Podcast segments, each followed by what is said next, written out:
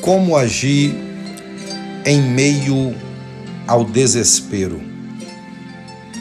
Eu quero trazer uma reflexão hoje com base no que está escrito no segundo livro dos Reis, capítulo 4. O título deste texto fala-nos do, do azeite de uma viúva que foi aumentado ou multiplicado. Capítulo 4 e verso 1 diz assim: Certa mulher das mulheres dos discípulos dos profetas clamou a Eliseu, dizendo: Meu marido, teu servo, morreu, e tu sabes que ele temia ao Senhor. É chegado agora os credores para levar os meus dois filhos para serem escravos. O texto sagrado traz para nós a história de uma viúva. E a Bíblia deixa bem claro que ela era viúva de um dos profetas de Eliseu. Eliseu que, por ocasião, presidia o que nós chamamos de escola dos profetas, referente ao profetismo de Israel. E diz a Bíblia que quando este profeta morreu, deixou uma dívida e agora os credores bateram na porta da casa daquela mulher para reivindicar a dívida deixada pelo seu esposo, profeta. Diz a Bíblia Sagrada que eles deixaram bem claro que se ela não tivesse o dinheiro para pagar a dívida, eles levariam os seus únicos dois filhos. Tornar-se viúva dentro dessa legislação prevalecente no Antigo Testamento é do conhecimento de todos nós que era tornar-se uma pessoa completamente dependendo do auxílio e da ajuda de alguém. Não existia uma política de auxílio, protecionismo para as viúvas. Isso fazia com que elas se tornassem, até certo ponto, extremamente dependentes de, da ajuda de alguém e beirando as raias da miséria, da pobreza, da necessidade. E para piorar a situação desta viúva, Alguém chega para reivindicar uma dívida e prometendo levar os seus únicos dois filhos.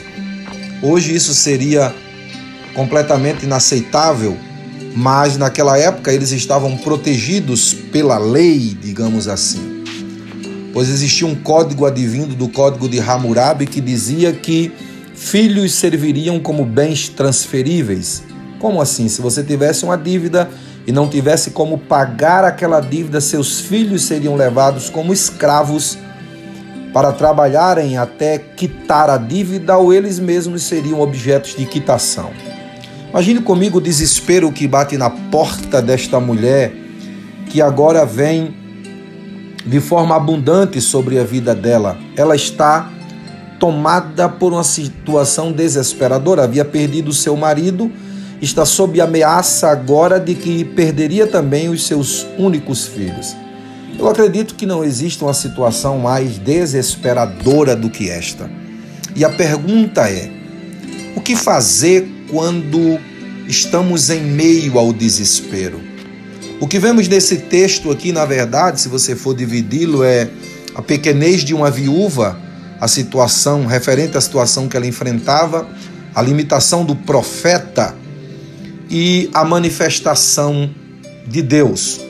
O que eu acho interessante é que quando Deus se manifesta, ele manifesta-se para desafiar a circunstância ou a situação. Diz a Bíblia Sagrada que essa mulher tomou algumas atitudes que são louváveis. Primeiro, ela não se deu por vencida, ou seja, ela não rendeu-se, não entregou-se. Eu já vi pessoas que por muito menos baixaram a cabeça, desistiram de tudo e renderam-se.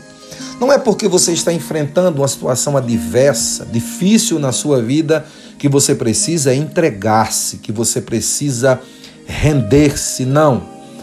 Existe uma solução para todas as coisas. Eu acredito que você já ouviu aquela palavra, há uma luz no fim do túnel. Nem tudo está perdido. Acredite, há um escape para todas as coisas. Eu vim aqui para lhe dizer que Deus tem esse escape. Deus dará esse escape para você. Então não se renda, retroceder nunca, render-se jamais. Não baixe sua cabeça. Ela não rendeu-se. Diz a Bíblia que ela agiu. E qual foi a ação dela? Ela levantou-se e foi ter com o profeta. Ela procurou a pessoa certa. Em meio ao seu desespero, você precisa agir, reagir, não render-se. E você precisa também entender que Deus colocará na sua frente, ou apontará, ou lhe mostrará pessoas certas, pessoas-chave, aquelas que nós chamamos de instrumentos de Deus, pelas quais fluirão respostas, palavras, fluirão coisas boas que irão nortear a tua vida. Então não basta só você levantar-se e agir, você precisa buscar a pessoa certa. Ore, peça a Deus para colocar diante de você a pessoa certa. A pessoa certa para você talvez fechar aquele negócio.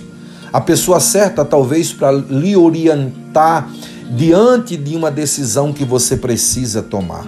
A pessoa certa que talvez será um instrumento que vai fluir dela algo de Deus para você. O que eu vejo também é que esta mulher usa o seu grau de relacionamento, porque quando ela chega diante do profeta, o profeta pergunta: "Que te hei de fazer?" E eu acredito que quando ela vai saindo, o profeta olha para ela e diz assim: "O que você tem em casa?" Eu disse que dependendo da circunstância, ou em todas as circunstâncias, Deus se manifesta e desafia a circunstância. Aqui, Deus manifestou-se, o profeta disse: Que te hei de fazer eu? Ele está falando como homem, como pessoa. É como se ele dissesse: Isso foge da minha alçada. Mas quando ele perguntou o que tem na tua casa, ali já era a manifestação de Deus. Ali já era Deus desafiando a situação. Ela disse: Tua serva não tem nada senão um pouquinho de azeite. Ele disse: Vá em toda a tua vizinhança. Ela usa agora o seu grau de relacionamento. Existe uma palavra muito famosa nesses dias. Fala-se muito de network, ou seja, rede de relacionamento. As pessoas com as quais você se relaciona, elas dirão muito onde você vai chegar. As pessoas que você mantém por perto dizem ou estão dizendo onde você vai chegar. E a pergunta é: como que está o seu grau de relacionamento? Com quem você se relaciona? São pessoas que podem ser bênçãos para a sua vida, instrumentos para a sua vida. São pessoas que no momento do desespero e da circunstância difícil, elas se prontificarão em abençoar você. Foi isso que aconteceu. Onde ela foi, na porta que ela bateu, ela pôde ver ajuda, receber ajuda. Ela pegou todos os vasos, entrou dentro da sua casa e fechou a porta sobre ela e sobre seus filhos. O profeta disse: Deita o azeite sobre você e seus filhos. E ali aconteceu algo sobrenatural. Sabe o que é que eu aprendo aqui? Essa mulher não só reagiu, mas como ela buscou a pessoa certa e usou o seu nível de relacionamento. Essa mulher, alguém que acreditou no poder da fé. E acreditando no poder da fé, aconteceu algo sobrenatural dentro da sua casa. O que aconteceu foi tão maravilhoso que o azeite foi multiplicado, muitos vasos cheios, era um azeite muito valoroso. Ela vendeu uma parte, pagou toda a sua dívida e viveu do resto. Ela teve ali uma espécie de aposentadoria. A viúva que não tinha nada agora está com a mesa farta e cheia. Ei, se você usar a sua fé no meio do desespero, milagres acontecerão. Deus pode mudar a circunstância da sua vida, resolver todos os seus problemas e ainda te dar um subsídio para você viver o resto da sua vida. Ei, nunca esqueça, no meio do desespero, há atitudes a serem tomadas, uma fé a ser manifestada, um Deus em quem você pode crer, pessoas que Deus colocarão diante de você como instrumentos para te abençoar. Eu sou Adriano Mendes, espero ter abençoado sua vida com esta palavra. Se você puder, compartilhe com outras pessoas.